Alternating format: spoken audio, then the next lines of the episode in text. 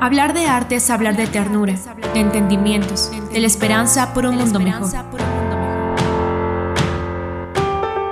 Saudade, inspiración y arte que transforma. Comenzamos.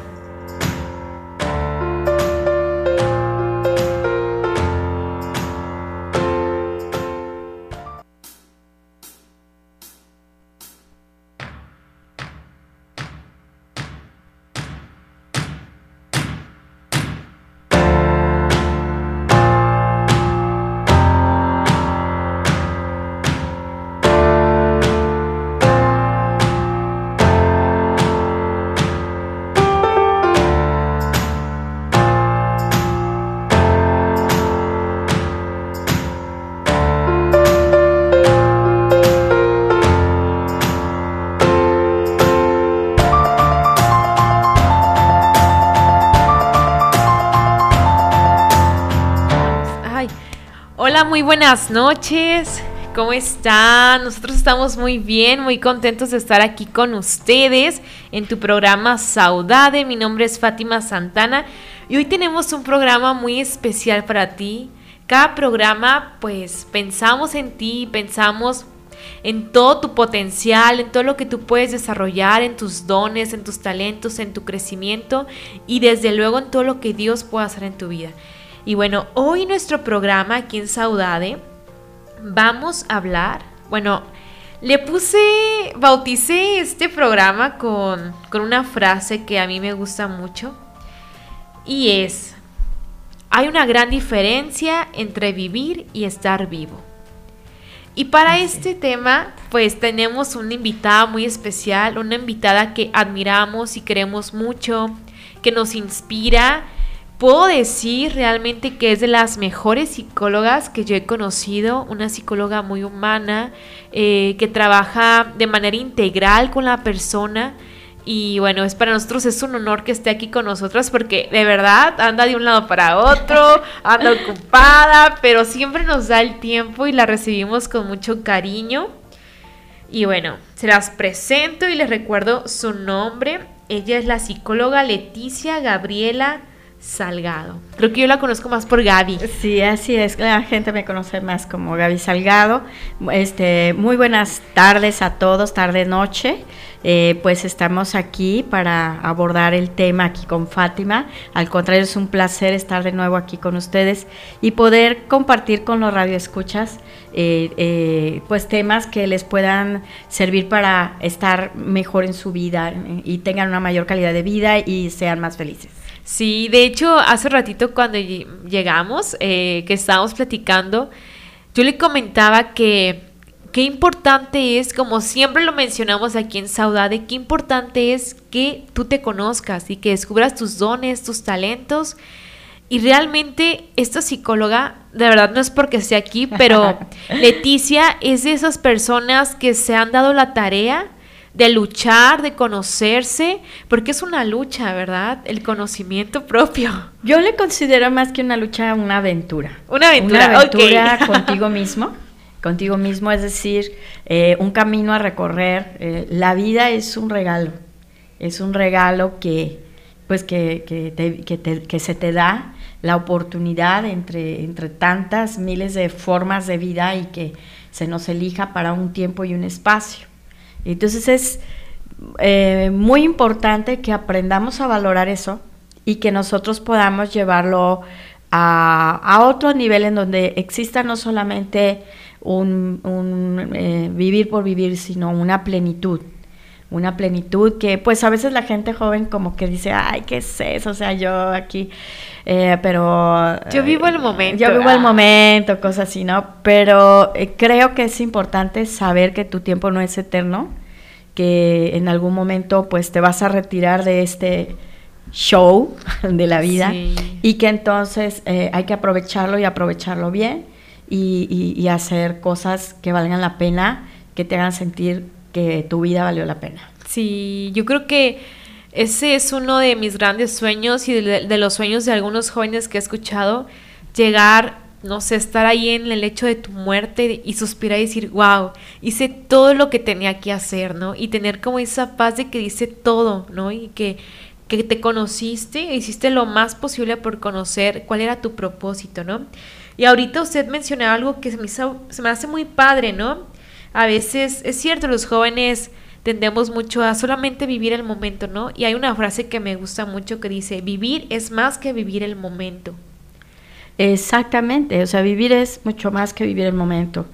Creo que vivir está eh, concentrado en, en momentos cruciales en donde tú tomas decisiones. Y esas decisiones te llevan por caminos de bien o caminos de no tan bien, te llevan al éxito o te llevan al fracaso, te llevan a, plenitud o felicidad o a lastimarte a ti misma. Pero finalmente siempre hay un momento en donde tú tomas decisiones. Por decir, este, a veces se te presenta un chico que, que todas las cosas que eh, te va planteando, te va dando como señales de que a lo mejor que no es tan el adecuado. Y aún así tú decides abrirle la puerta de tu corazón y luego resulta que sale lastimada y etcétera, y luego ya es, ay, ¿por qué me hizo? ¿Por qué me tornó? etcétera, o que empezamos a decir, ¿por qué me lastimó? Pero no nos damos cuenta que hubo un momento crucial en donde tú pudiste haber dicho que no. Cuando ya veíamos las señales, ¿no? Cuando ya veíamos las señales, ¿sí? Y que cuando de repente un maltrato, cuando de repente una pérdida de control personal. Y esto lo digo no nada más para las chicas, también para los chicos porque este, a veces tomamos decisiones de andar con una persona porque está mona, porque está guapo, porque este, se nos hace como la, la, más popular o el más popular, y a veces no siempre es la persona adecuada para nosotros. Aquí lo importante es buscar aquellas cosas, llámese profesión, llámese pareja, llámese actividad que sea adecuada para nosotros que vaya conforme nuestros valores, que vaya conforme nuestra forma de pensar, de nuestra forma de sentir, y ahí es en donde vamos a encontrar los espacios de plenitud. Sí, y bueno, pues recuerdo el tema. Eh, hay una gran diferencia entre vivir y estar vivo. Y ese tema, pues vamos a tocar dos puntos. En este primer segmento vamos a hablar por qué tenemos miedo a vivir. Y bueno, como primera pregunta, eh, Leticia, ¿de dónde nacen los miedos? Bueno, eh, el, primer miedo es el miedo de la separación.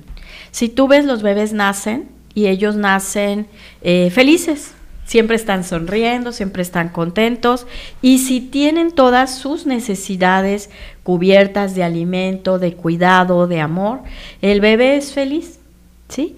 Eh, ¿Cuándo surge su primer miedo ante la separación? La separación de su madre o cuando una necesidad no le es suplida. Por ejemplo, se enferma su mamá o, este, o se tarda demasiado o es dejado con la abuela porque los papás salen de viaje, etc.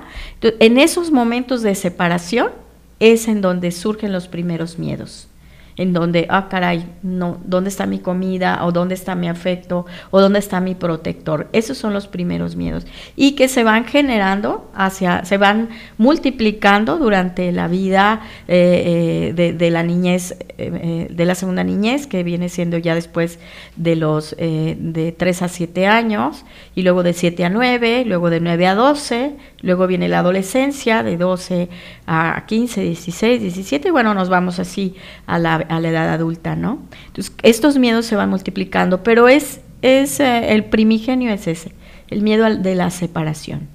Los miedos se van creando por nuestras experiencias. Por las experiencias que nosotros creemos que estamos siendo amenazados o estamos este, desvalidos, ¿sí?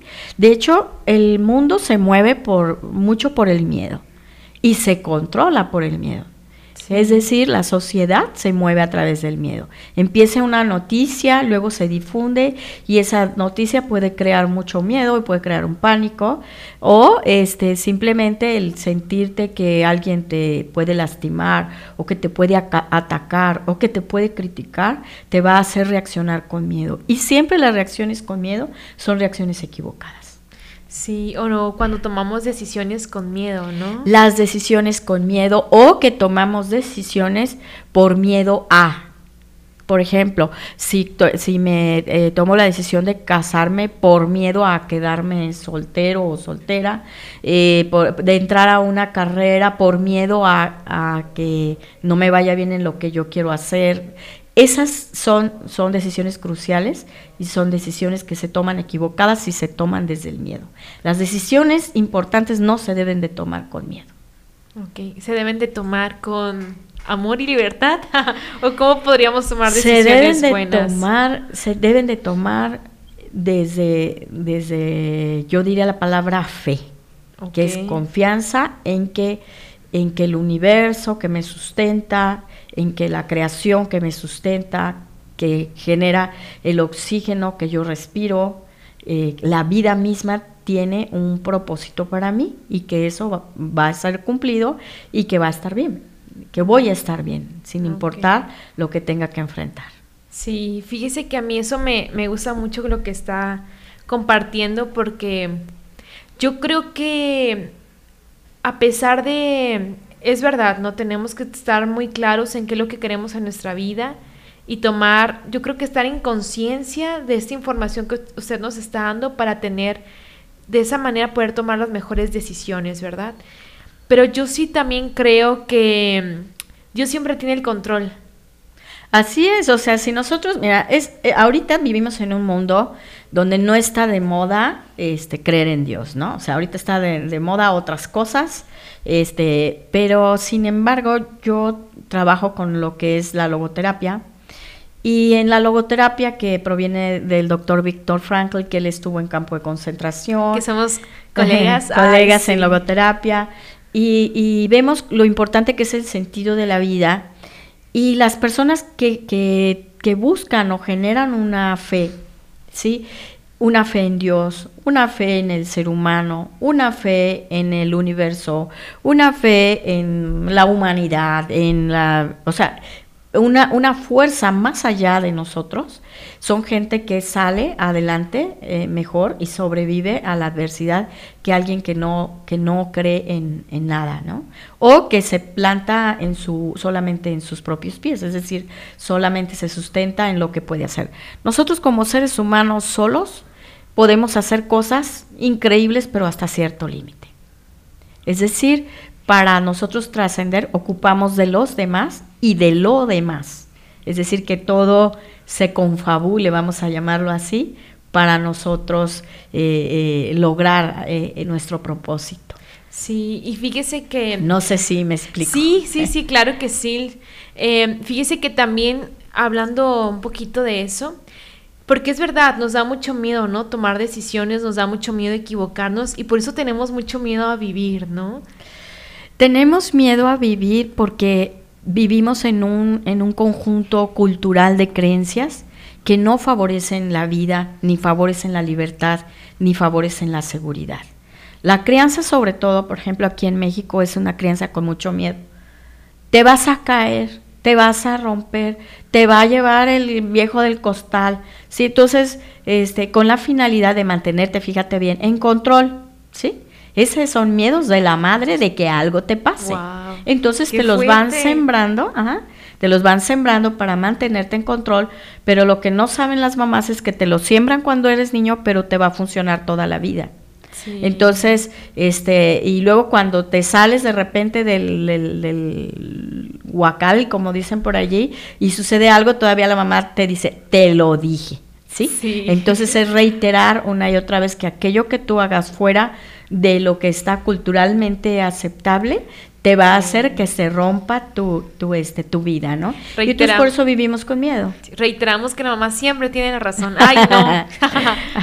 bueno, yo creo que hay mamás, hay mamás que son muy sabias y que crean con buenas bases, buenos valores a sus hijos, libertad y este y seguridad personal. Un aplauso para esas mamás. Pero hay otras mamás que en la crianza lo eh, crean eh, niños inseguros. ¿Y cómo se crea un niño inseguro? Es mucho más fácil. Fíjate bien, crear un niño inseguro es no darle atención, estar allí, pero no estar, es decir, que estás ahí con el niño alrededor, pero tú estás picándole al celular, por ejemplo, que es muy común ahorita. Eso es desatención y es darle inseguridad al niño. Entonces, cuando brindamos nosotros inseguridades, el niño va a crecer con eso. ¿sí? En cambio, si estamos atentos, estamos con ellos, tú puedes, tú sabes, tú vas adelante, vas a salir adelante. Si les ponemos retos, que ellos logren solitos, entonces van a, van a, ser personas mucho más seguras. Sí. Los retos te hacen seguro. Wow. ¿Por qué, ¿Por qué, psicóloga? Porque, porque así, haz de cuenta, eh, cuando tú enfrentas un reto, rompes un paradigma cultural. Es decir, aquello que te dijeron que no podías, tú lo trasciendes cuando enfrentas un reto. Sí. Es como, verdad, por ejemplo, hay quienes les dicen, este, ay, tú como eres mujer, tú no puedes estudiar esto. Y tú te metes a estudiar y pues te vas a topar con este obstáculos y eh, de repente un examen que a lo mejor no pasas, etcétera, lo trasciendes, logras tener tu título y después así te venga a decir a alguien que las mujeres no pueden tener una carrera, la la la, tú ya lo hiciste, entonces no, la creencia no funciona porque tú en tu experiencia viviste ya otra cosa. Tú rompiste, rompiste el paradigma. Entonces, cada vez que tú enfrentas retos, este, rompes paradigmas. Y ayuda a tu, a tu autoestima. Por supuesto, te da seguridad, te da seguridad y va a, este, a, a generar mayor autoestima. Pues muy bien, yo estoy encantada con este tema y con Leticia, pero vamos a ir a unos mensajes y regresamos aquí a tu programa Saudade. Aquí te esperamos. ¿Alguna duda o comentario? Llámenos al 210-5889, 210-5955 o al 01800-633-3219. Vamos a una pausa. Ya estamos de regreso. Síguenos por radio en línea en www.radioaztlán.com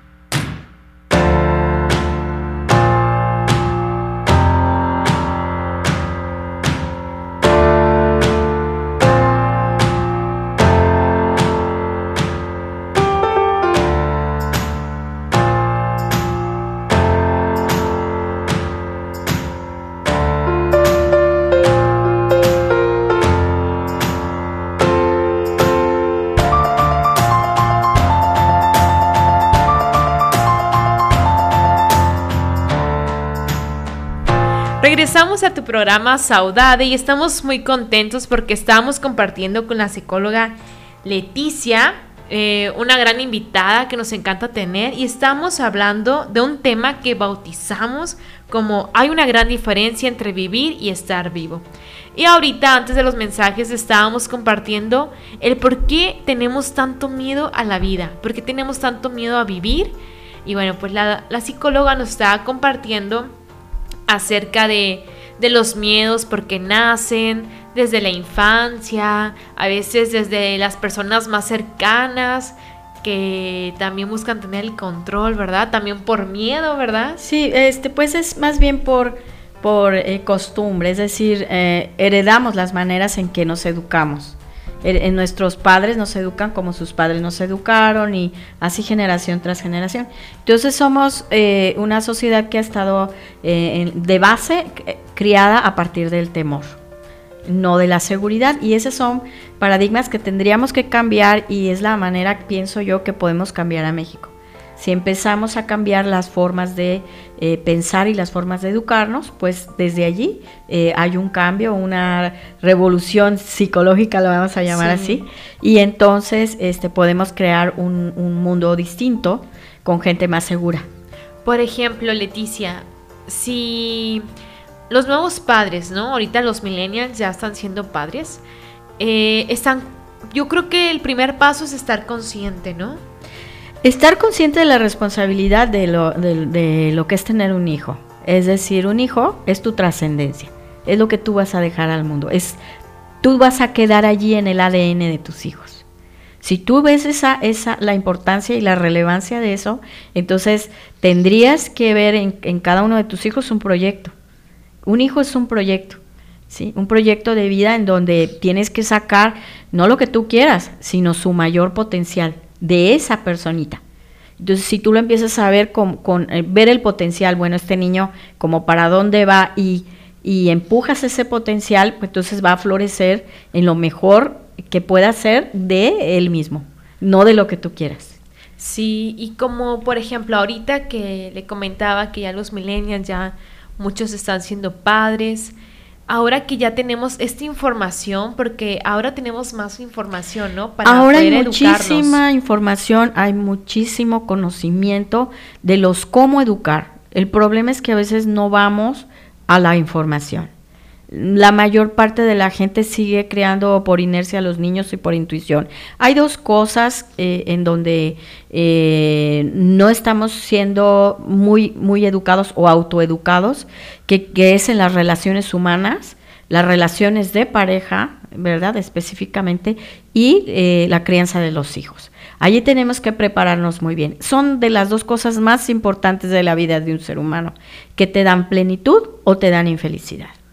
Sí, y como por ejemplo, eh, usted comentaba que pues nuestra cultura ha sido muchas hasta basada en el miedo, ¿no? Ahora nosotros, yo como joven, le pregunto, ¿cómo puedo, pues yo todavía no tengo hijos, pero cómo podemos cambiar a México? De hecho, me encantó como lo dijo, ¿no? Como porque yo creo que ahorita es lo que todos anhelamos, ¿no? Un país, pues más, más responsable, más empático, con menos violencia. Entonces, ¿cómo podemos desde tu familia poder quitar ese paradigma de tanto temor y sacar el potencial de tu hijo? Bueno, yo creo que tú, tú hablaste de una palabra que se llama responsabilidad. Para mí la responsabilidad o la descripción de responsabilidad es, es como una palabra compuesta, responsabilidad, la habilidad de responder ante lo que la vida te propone. Entonces, si nosotros somos responsables, si, si respondemos hábilmente a lo que la vida nos propone, entonces nuestras decisiones van a ser mayores. ¿Cómo vamos a hacer eso? Siendo conscientes de qué, eh, de nuestro actuar, de nuestro hacer, de nuestro decir. ¿sí? Si, por ejemplo, nosotros vemos una noticia, eh, no irnos como a la inercia, sino, ¿será cierto? ¿Ese es fidedigno de dónde viene esta información? A ver, yo voy a investigar un poquito sobre este tema. ¿Cómo me puedo preparar? Y así en todas las áreas de tu vida. Este, si es en la crianza de tus hijos, bueno, es, eh, ¿cómo, se, ¿cómo se cría un bebé? ¿Cómo se forma un bebé? ¿Qué necesita un bebé? ¿Qué es lo que va a ir etapa tras etapa necesitando? ¿En qué momento se van a abrir sus potencialidades? ¿Cómo las puedo yo desarrollar? ¿Qué puedo hacer para desarrollarlas? ¿Qué escuela voy a elegir para mis hijos? ¿Van esas conmigo? ¿Va con mis valores? ¿Qué valores le voy a poner? Fíjate que son un montón de preguntas que si el padre, se padre y la madre se los van haciendo poco a poco, este, vamos haciendo entonces eh, una base de datos para este proyecto llamado este hijo, llamado Pedrito, María, María, ¿verdad? Sí, para que Josécito, María, Lupita sean la, eh, mejor, versión. de sí mismos, porque a eso venimos. Todos somos como, me encantaba aquella película que a lo mejor ya es viejita, pero que era la de Aladino y, y, donde le, le, dicen es The Diamond in the Rough, es decir, el diamante sin pulir. Todos somos un diamante sin pulir. Todos nos, eh, en la vida de nuestros padres fuimos entregados como un diamante sin pulir. Nosotros mismos una vez que, crecemos y que los papás pues ya no se hacen cargo de nosotros, que ya estamos sobre los 15, 17, 18 años, somos un diamante todavía sin pulir, ¿sí? Y, aquí suceden dos cosas, o nos pulimos nosotros mismos o la vida se encarga de pulirnos. Sí. ¿sí? Entonces yo prefiero tomar la decisión de irme puliendo para que, para que la vida no me pula, porque a veces los raspones de la vida pueden ser muy fuertes y obviamente eh, todos los vamos a tener. O sea, pensar que no va a pasar cosa en nuestra vida y que vamos a andar entre algodón de azúcar, eso es una utopía, eso no nos va a hacer crecer como seres humanos y no existe, o sea, es así como renuncia a ese sueño guajiro de que nada te va a pasar, pero sí puedes decir todo lo que me pase lo puedo trascender, lo puedo enfrentar, eh, voy a salir adelante la, la, vida misma, o si tu creencia es en Dios, o Dios está conmigo y voy a, a salir adelante de esto. La fe es una de las herramientas más importantes para trascender cualquier situación. Finalmente, los fracasos, si es que llegan a suceder, no te definen. Cada vez puedes volver a empezar a partir de donde te quedaste. Ay, qué bonito, qué bonito mensaje, Leticia, y qué esperanzador, ¿no? Para todos los que nos están escuchando, realmente, en donde quiera que estés, puedes volver a empezar. Claro, mira, este hace poco conocí a una mamá que tuvo por circunstancias de la vida que atender una, una, a su hijo con discapacidad y pues le ha dedicado muchos años a este a la crianza de este niño y entonces eh, eh, tiene ahorita eh, 35 años 35 por allí y me dice este es que ya ahorita para mí iniciar en un trabajo se me hace imposible y es así como que quién te dijo eso es que yo ya estoy grande para un trabajo o sea como que dónde te fijas cómo están los miedos y están los paradigmas culturales, ¿sí? Y lo decía tan convencida, entonces yo meto estas preguntas. ¿Será cierto que estás en una edad que no puedes conseguir trabajo? A ver, ¿será cierto? Empiezo a meter la duda en esas creencias. O sea, eh, ¿será cierto que estás vieja para eso? ¿Será? ¿Será? O sea, antes creías que, pero ahora a lo mejor ya no. Oye, si fulanito que tiene tantos años y les generalmente utilizo algunos personajes históricos o famosos, pudo lograr esto, ¿crees que tú no lo puedas hacer? Entonces empieza a tambalearse la creencia hasta que la persona a hacer ruidito, ah, y cuando menos se acuerda, ay, oye, me ofrecieron un trabajo, ¿no? Sí. O yo me puedo crear mi propio trabajo, ¿quién dice que no? O sea, ¿por qué tiene que ser a fuerzas un empleo? ¿Por qué no generar tú tu propio empleo? Sí, fíjate Leticia que eh, regresando un poquito otra vez atrás con los padres, tú mencionabas eh, la manera en la que le hablamos, ¿no? A los hijos. Qué importante es, o sea, cómo por, ¿Por qué tenemos que hablarle no solamente a los hijos, tal vez a los sobrinos, a nuestros alumnos? ¿Por qué tenemos que hablarles con, con tanto, poniendo ese miedo, ¿no? A las personas, a los niños. ¿Y cómo importan tanto las palabras? Entonces yo creo que aparte de que los padres los maestros, los profesionistas, todas las personas tenemos que seguir estudiando, investigando, también es aprender a hablar. Aprender a hablar, sí, y eso sí creo que es un llamado para este, todas las personas que están educando, ya sean maestros, ya sean padres y madres de familia, eh, sacerdotes y cualquier eh, eh, profesión que tenga que ver con, con educar, este, nosotros tenemos que ser impulsadores y tenemos que ser inspiradores de los niños no debemos de ser truncadores, ¿sí? Es decir, al, niño decirle, sí puedes, ¿cómo que no? Ándale, claro que puedes, yo sé que lo vas a lograr, yo sé que vas a salir adelante. Claro, claro que puedes, y aunque vemos que, híjoles, yo a veces veo niños que digo, de Diosito Santo, pero le digo, no, sí puedes, sí, sí. Y, y tienen, fíjate bien, ahí es la cuestión de la fe, tienen tanta fe en el adulto que lo hacen y de repente te asombran te hacen aquello que supuestamente no podían y te, y te asombran. Eh, y yo lo he comprobado pues en, casi 20 años también dedicada a la docencia, en que cuando utilizo e, ese ejemplo, este, lo logran. Mira, en una ocasión estaban dos eh, jugando con una cuerda dos equipos de niños y unos niños eran más grandes, como de primaria superior, entre 9 y 12 años, y luego estaban los chiquitos de primero segundo que estaban al otro lado de la cuerda, y tiraban unos de un lado y tiraban otros del otro lado. ¿Cuál crees equipo que iba ganando? Pues los más grandes. Claro, los más grandes. Entonces, al ver eso, yo volteé con los chiquitos, me pegué con ellos y empecé a decirles, tú puedes, tira, tira, tú eres fuerte, mete los talones. Y, empecé a, darles así como fuerte. ¿Y quién crees que empezó a tirar fuerte? ¿Y quién crees que ganó? Leticia, vamos a dejar esto sí como para los que nos, nos, están escuchando de sorpresa, porque Román nos está mandando unos mensajes, pero quédense con nosotros si quieren saber quién ganó. Así es.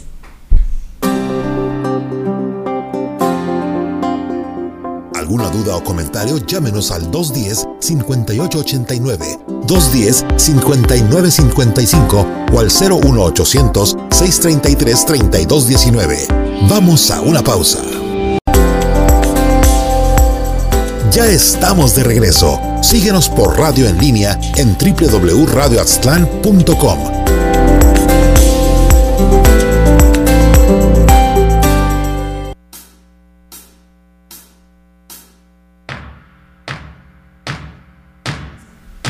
Bueno, pues regresamos a tu programa Saudade. Estamos aquí emocionados platicando acerca de pues de todo lo que podemos hacer con estas herramientas de la psicología, de la arte terapia, porque Leticia también trabaja muchísimo arte terapia, ¿verdad, Leticia? Así es. Bueno, eh, Creo que estábamos eh, tomando el tema del miedo y cómo vencerlos, ¿verdad? Y el arte es una manera de romper los miedos, por ejemplo, a través del teatro o de la escenificación, eh, eh, por medio de los títeres. el, teatro nos sirve como para representar aquellas cosas, ¿no? En algunas ocasiones yo les digo a, algunos de mis pacientes que que este, escenifiquen, por ejemplo, si su miedo es a pedir un trabajo, que se imaginen que están pidiendo trabajo, yo soy la persona que no les quiero dar el trabajo. Y jugamos a, a, poder hacerlo primero conmigo para después lo puedan hacer en la vida real. Entonces esa, esa parte creo que es importante, que, que veamos esa posibilidad de las artes para eh, explorar nuestros miedos y sacarlos afuera y poderlos trascender. Por ejemplo, la pintura es otra manera de poder trascender los miedos, de poder trascender el enojo, la ira. Este, pues están esas herramientas que, que, que se nos brindan allí. Mm, yo quisiera como invitar a todos los, los radioescuchas, cualquier persona, a realizar alguna actividad artística.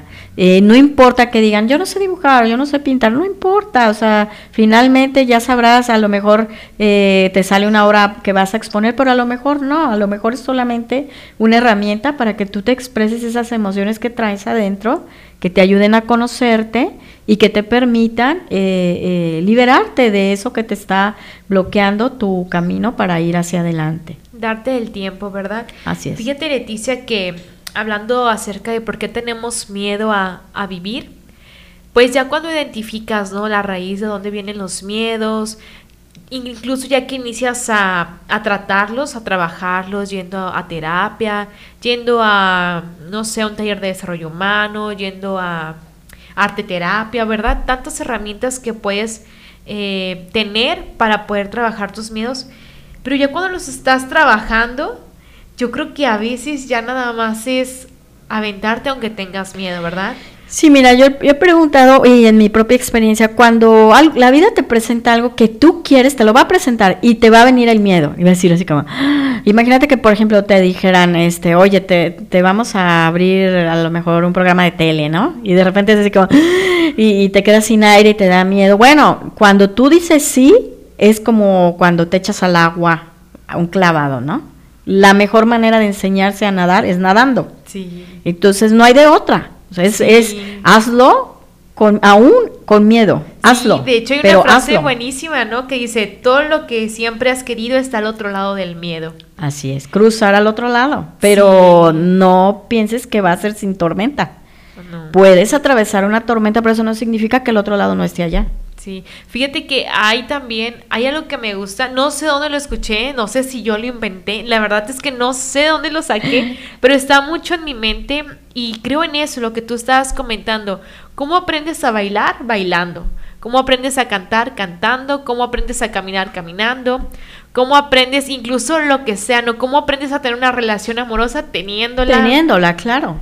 Claro, o sea, eh, yo le digo de repente a, algunas chicas que, que, llegan, o señoras, señores, etcétera, que vienen llorando, ay, pero luego, bueno, es que tienes que besar tres o cuatro sapos para encontrar el príncipe azul. Es decir, de repente hay que experimentar y a veces no es la persona correcta, a veces te va a llevar heridas en tu vida, pero si tú ves esas heridas como aprendizaje, te vas a dar cuenta que eso te va a decir, te va a enseñar o ya no vuelvo a por allí o cómo tratar a una persona con esas características. Sí, e incluso también es aprender, ¿no? Aprender qué es lo que sí quiero y qué es lo que no quiero, qué es lo que me gustó y qué no es lo que me gustó, ¿no? Claro. ¿Cómo nos vamos a conocer si no nos atrevemos a vivir, ¿no? A, a vivir, sí, eso es, eso es lo más importante. Las experiencias de la vida, lo que más te van a dejar son eh, aprendizajes, ¿sí? Aprendizajes. Y, y, si no, si no quieres tener experiencias, si no quieres que te duela la vida, oye, qué aburrido va a ser tu vejez porque no vas a tener nada que contar. Pues sí, pues nada más ver Netflix y ya todo el día. sí, no. sí, bueno, este, esa es una eh, cuestión que podemos elegir también. Vivir la vida a través de otros, que es viendo la televisión, las telenovelas y todo, o crear nuestras propias historias. Sí, y que es más fácil, ¿no? Creo que es más fácil quedarte en el sillón, en la computadora, en una televisión, es más fácil, pero realmente es más vacío, ¿no? Porque al final de, del día, al final de tu vida, fue como, ¿qué pasó? ¿Qué hice? Y bueno, el tiempo se pasa pronto, sí. eh, pareciera que no, pero llega el momento, todos vamos a llegar a viejitos algún día y este y vamos a tener una vida concluida. Entonces, qué mejor que concluirla con un montón de estrellitas y medallitas donde digas, ay, hice esto, esto, esto, esto, esto, disfruté esto, conocí a estas personas, eh, estas valieron un chorro la pena, me reí a carcajadas de esto, me eché un, una patuaventura de un viaje loco, así, y que te, y te mueres de la risa porque lo vas a recordar toda sí. la vida. Y eso no va a pasar si te quedas sentado en un sillón. Sí. Definitivamente. Leticia, yo quiero hacerte una pregunta y sé que eso nos va a ayudar a muchos jóvenes. Hace rato me decías tu edad, que es una edad muy buena y tenemos que estar orgullosos de nuestra edad, ¿verdad? Pero ¿qué le dirías a Leticia, no sé, unos 30 años antes? A Leticia más joven, ¿qué, le, ¿qué consejos le dirías? Eso lo vamos a tomar para nosotros también. Yo le diría, este, si volteara y viera a aquella jovencita de aquellos años, le diría, prepárate porque la vida viene con todo. Sí. Así es. Wow. Y prepárate. La vida viene con todo y hay que entrarle a todo. Ok. Y prepárate te refieres a realmente prepararte, ¿verdad? Sí. A prepararte física, mental, emocional y Ay. con conocimiento. Qué fuerte. Sí. Es muy fuerte eso que nos estás fuerte. diciendo, ¿eh? Bueno, es que mi vida ha sido así.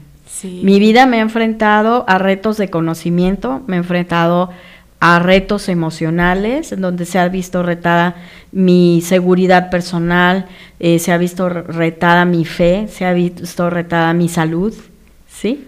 Entonces, por eso, por eso yo le diría, prepárate porque viene Oye, con todo. Leticia, pero pues por eso eres tan buen coaching, ¿no? por eso eres tan buena psicóloga también, porque realmente sabes orientar muy bien a los jóvenes.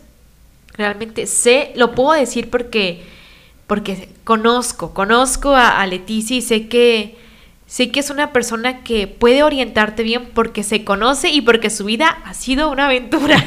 sí, mi vida ha sido una aventura, no ha sido un, una una cuestión lisa, ha sido llena de muchísimas cosas que he tenido que enfrentar y eso eh, es una decisión propia, ahí es cuando yo te digo que las decisiones son trascendentales.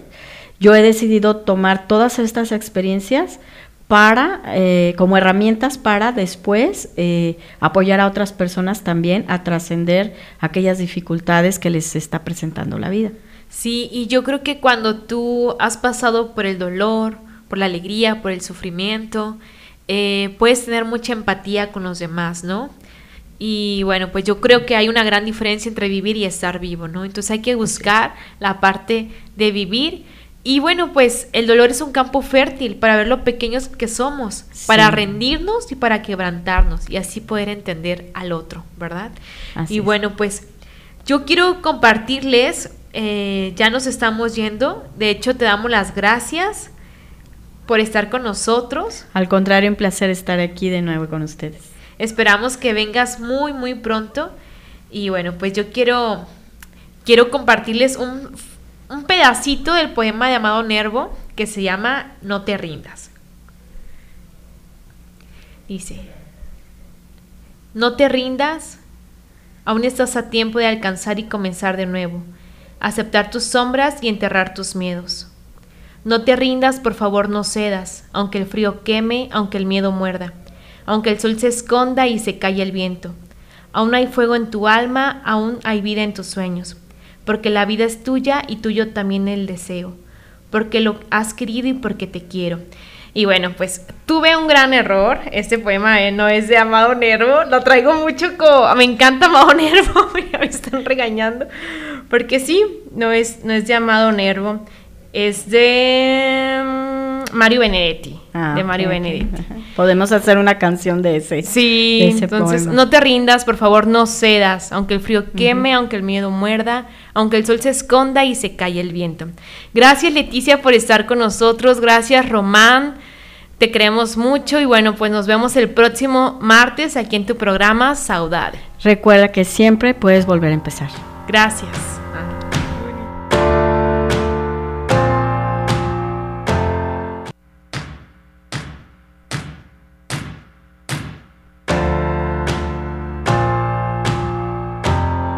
Hablar de arte es hablar de sueños, de ideales, de la esperanza por un mundo mejor.